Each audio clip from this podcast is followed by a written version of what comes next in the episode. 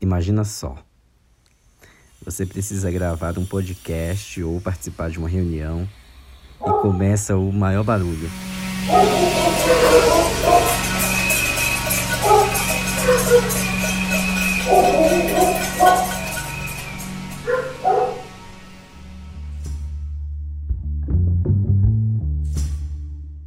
Pois é, para a maioria dos internautas paulistanos, o barulho dos vizinhos tem sido a principal dificuldade na rotina em casa durante o isolamento social.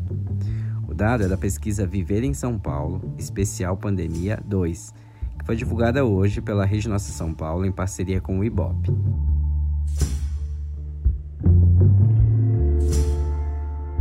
Oi, eu sou Wagner de Alencar e estou em quarentena podcast criado pela Agência Mural de Jornalismo das Periferias, com informações, histórias e relatos sobre a Covid-19.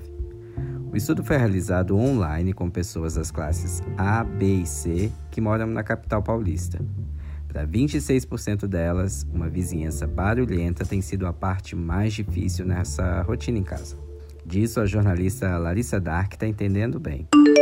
A questão é que meus vizinhos também estão de home office. Então, desde que começou o isolamento social, eu não tenho tido muita paz, né? É, meus vizinhos do lado são professores, um deles está fazendo videoaula de educação física justo na janela que dá de frente para o meu quarto. Então, enquanto ele está ali gritando com as crianças, as crianças gritando de volta, eu estou no meu quarto tentando fazer reunião com 20 pessoas numa videochamada que trava o tempo todo, ou então tentando escrever um texto enquanto tem esse barulho todo que vem da casa dele e da outra casa também, que as pessoas estão em casa e estão ouvindo música. A Larissa mora no Parque do Carmo, na zona leste de São Paulo.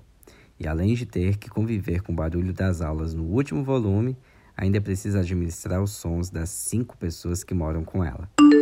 Tem os meus familiares também, né? Que eu, eu, moro com muitas pessoas, então eu tenho que administrar todo esse barulho e tentar não enlouquecer enquanto eu trabalho de casa. É bem complicado. Além disso, a pesquisa mostra que para 46% dos paulistanos, garantir emprego ou renda é a principal medida que o poder público deveria tomar para aumentar a taxa de isolamento.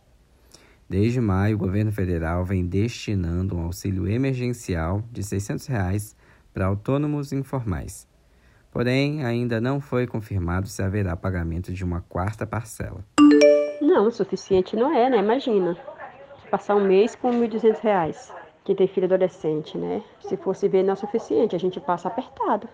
Essa é a Marlene, que é costureira e vive com o filho. Por ser chefe de família, ela teve direito a duas cotas do benefício, recebendo R$ 1.200. Mas o valor não garante que ela passe um mês confortável. O povo está sofrendo. Tem gente que está bem pior que a gente, né? Você imagina um pai de família com uma casa cheia de filho pequeno, dois, três filhos filho pequeno, pagando aluguel. Você imagina, esse valor dá mal para pagar o aluguel, né? Só de água e luz e internet que a gente tem que ter, porque agora os filhos estão estudando online, né? Não tem como você não ter internet. A gente gasta mais de 300 reais só com isso. Mais mercado. Esses 1.200 é a conta. Hum, a gente passa assim, a gente vai apertando. Algum amigo ajuda também e aí a gente vai levando, né? Como muitos brasileiros, a Marlene sente muita incerteza sobre o futuro, porque o auxílio vem sendo sua única fonte de renda no momento. Então, eu, eu preciso trabalhar, né? E também acho que agora, por que as pessoas vão encomendar roupa agora, né? Tá todo mundo quebrado? Sei não, viu? Mas sua mãe agora tá incerto. Bom, sobre o Ministério da Economia, a pesquisa mostrou que o número de pessoas que consideram as medidas adotadas pela pasta não adequadas saltou de 28% em abril para 42% em maio. Além disso, o levantamento revelou que 9 em cada 10 paulistanos acreditam que a pandemia deixou claro que a cidade de São Paulo precisa investir na redução das desigualdades.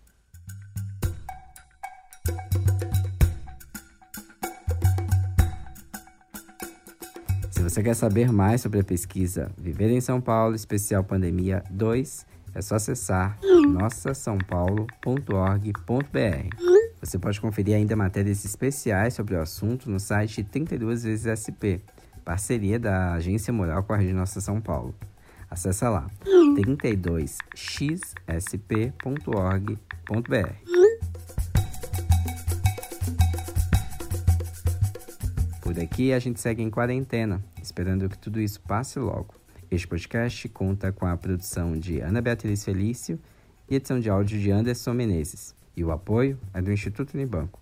Se você, assim como a gente, acredita que esse trabalho é importante e pode colaborar, considere apoiar o nosso jornalismo. A gente está com a campanha no site benfeitoria.com.br agência mural e você pode doar a partir de 10 reais. E olha que legal, o valor doado vai triplicar, ou seja, se você doar 10 reais, eles vão virar 30. Anota aí, o site é benfeitoria.com.br agência mural. Acesse outros conteúdos sobre a Covid-19 no site da Agência Mural, agenciamural.org.br, e também no Instagram, no Twitter e no Facebook. Participe enviando seu áudio para o nosso WhatsApp. Anota o número: DDD 11 97591 5260. Lave as mãos, se puder, não saia de casa e até mais.